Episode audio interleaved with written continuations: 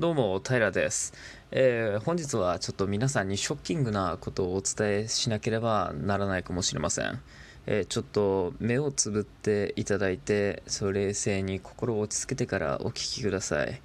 皆さんは、え、死んでしまいました。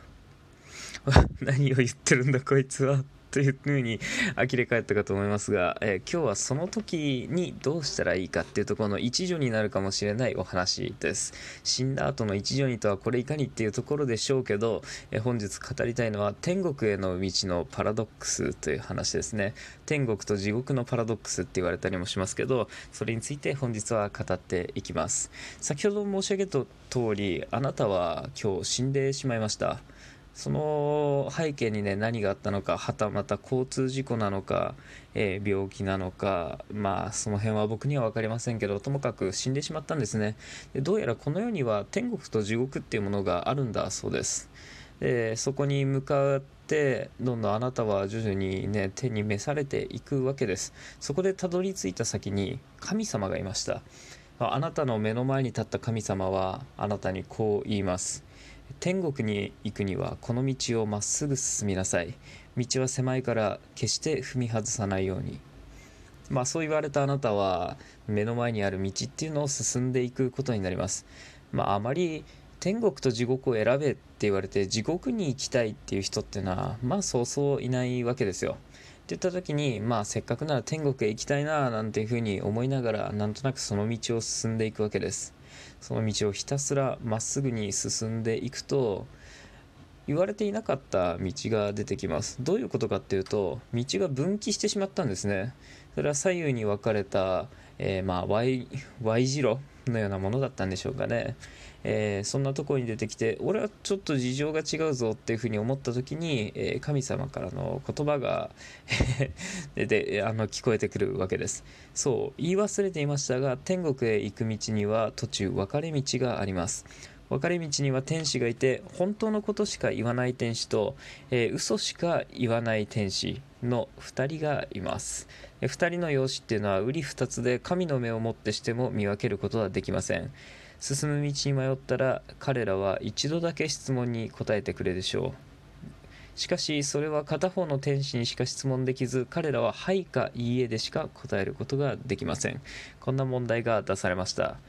その道の先っていうのを見てみると右に曲がった先の道にはあ右に進んだ先を見てみるとそこはまさに楽園のような、えー、もうまさに天国のような光景が広がっているわけです、えー、左に曲がった先を見てみるとそこにはおどろおどろしいまさに地獄のような光景が広がっています。しかしそこには同様に看板が立てられていました。内容を見ると右地獄への道。左天国への道と書かれていますというのがえー、この質問の環境設定っていうことになります。でもう一度少しだけ洗ってみましょう。神様が言う通り道をまっすぐに進んだ先には、えー、二手に分かれた道があって右の右を見るとそこは楽園のような光景が広がっていて左を見るとそこには地獄のような光景が広がっています。ですがそこには道案内の天使がいて、えー、本当のことしか言わない天使と嘘しか言わない天使の2人が現れます。そしてどちらの道が実際に天国に通じているのかっていうのはあなたには分かりません。そしてその天使はどちらが本当のことを言ってどちらが嘘のことを言うのかっていうのはこれは神様にもわからないわけです。ということは、えー、それに対してたった一つの質問でどうにか天国への道っていうのを選ばなければならないわけです。さあこういう質問を投げかけられた時にどういうふうに考えたらいいんでしょうね。さあこれは、えー、ポイントはまず一つあります。それが正直な天使は必ず本当のことを言います。で嘘つきの天使は必ず嘘を言います。これが大事です。これは、えー、冷静に考えるとこれはこの質問の本質に一歩近づくことができるんですね。何かというとどちらに聞いてもどちらが答えたかそれが明確になる質問をしなければならないっていうことですね。問題の肝っていうのは当然嘘をつく天使になるわけです。で嘘をつく天使の答えがつまりは嘘をつく天使が意図しているものと反対の答えになる形式の質問をすることができればこれはどちらかの答えかっていうのを限定することができるんですね、まあ、ちょっとこれだけの説明だと僕の言葉足らずもあってどういうことなのか理解できないかと思いますのでちょっと一つ例を挙げてみましょう、えー、例えばあなたは本当のことしか言わない天使ですか？と聞いた場合に、はいと答えるでしょうか？ちょっと複雑な質問ですよね。で、こういう質問を投げかけてみたとします。そうするとどうだろうか？っていうと、本当のことしか言わない天使っていうのは、当然その質問に対しては、はいと答えることができます。で、嘘をつく天使はどうか？まあ、これは当然本当のことしか言わない天使ではないですから、本来「はい」と答えるはずなんですね。つまりは嘘をつくはずなんですよ。そうなんだけど嘘をつく天使は必ず嘘をつかなければならないので「はい」とは答えられないんですね。だから「いいえ」と答えることになります。つまりこれになぞらえた質問をすることができれば正しいことを言う天使の答えは必ず「はい」になり間違っているあ間違っていればそれは必ず「いいえ」っていう答えが返ってくるっていう図式が出来上がるんですね。これによって、えー、先ほどした先ほど天使に対してした質問の中身っていうのを少し変えてみることにします、まあ、僕らの目的地っていうのはどちらが正しいことを言う天使なのかっていうのを見破ることではなくて、えー、正しい天国への道はどちらなのかっていうのを見分けることのはずですがそこにフォーカスした質問に変えてみるとこれはえこれが天国への道ですか？と聞いたら、はいと答えますか？っていう質問になります。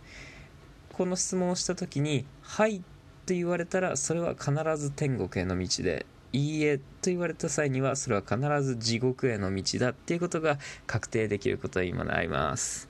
ということでこれもあの論理思考クイズみたいな感じであの最近ちょっとね僕の中でマイブームになってますんで皆さんに今日も1問出してみましたがいかがでしょうか？なんか意外とあの実はこれって超難問だと言われててなかなか頭の中で納得いくっていうのは難しいかもしれませんけど是非あの僕の拙い語りではありますけどなんか納得いかないかったら是非何度か聞いていただいて分かんなければまた質問でもいただければあの答えさせていただこうかなっていうふうに思っております。でもどうですかね。もし死んでしまうような機会があったらできれば天国に行きたいですよね。で僕らっていうのは死もえー、性も明確に定義してそれを享受することっていうのはできないわけです。生まれた時っていうのは残念ながらいつの間にか生まれてますよね。まあもしかしたらその前世の記憶を引き継いでいてまあアルスマグナのように生まれた瞬間に勝利を確信して高笑いするような人もいれば あの仏のようにあの天上天下唯我独尊と言いながら指を一本天に掲げながら生まれてくるようなことももしかしたらいるのかもしれない。しれないけど現代の我々には今のところあまり馴染みのあるものではないかなと思うとおそらく僕ら一般人っていうのは割とその例からは漏れるもんなんでしょう。ね、天上天下唯我独尊なんて人生で今初めて言ったかもしれないですね。はい まあそんな中で、えー、そうですねこの死生観というかこの死について考えるっていう風になった時に天国や地獄っていう概念を完全に頭の中から取り払える人間っていうのもまあなかなかいないんじゃないかなっていう風に思います。そしたらその先の道っていうのをある程度想像する中でこの天使や神って名前非常にそのユダヤ教やらキリスト教的な概念ではありますけど、まあ、それをあえて否定することなくそこに対して想像を巡らすっていうのは、まあ、また有意義なのかなっていうふうに思った時この程度の意地悪っていうのは意外とこの世の中の神様はしてくるんじゃないかなってなんとなくなんとなくね思ったりしますよね。えー、そんな中でこの手のい、えー、意地悪な答えまあ、意地悪な答えというか意地悪な問題が出されたとしたらもしかしたらこう頭を少しひねってみて少し視点を考え変えてみると、えー、自分の望む未来を得るっていうことももしかしたら可能なのかもしれません。はい、ということであの後語りが随分長くなってしまったような感じがしますが本日はこのような話でございました。またこういうパラドックスとかこういう思考実験だとか論理テストみたいなものっていうのもちょこちょこやっていきたいなというふうには思ってますので、えー、もし僕が投稿したそういう配信を見れば、まあ、またぜひお付き合いくださいというところで今回ははここまででした。以上平でございました。それではまた次回お会いしましょう。バイバイ。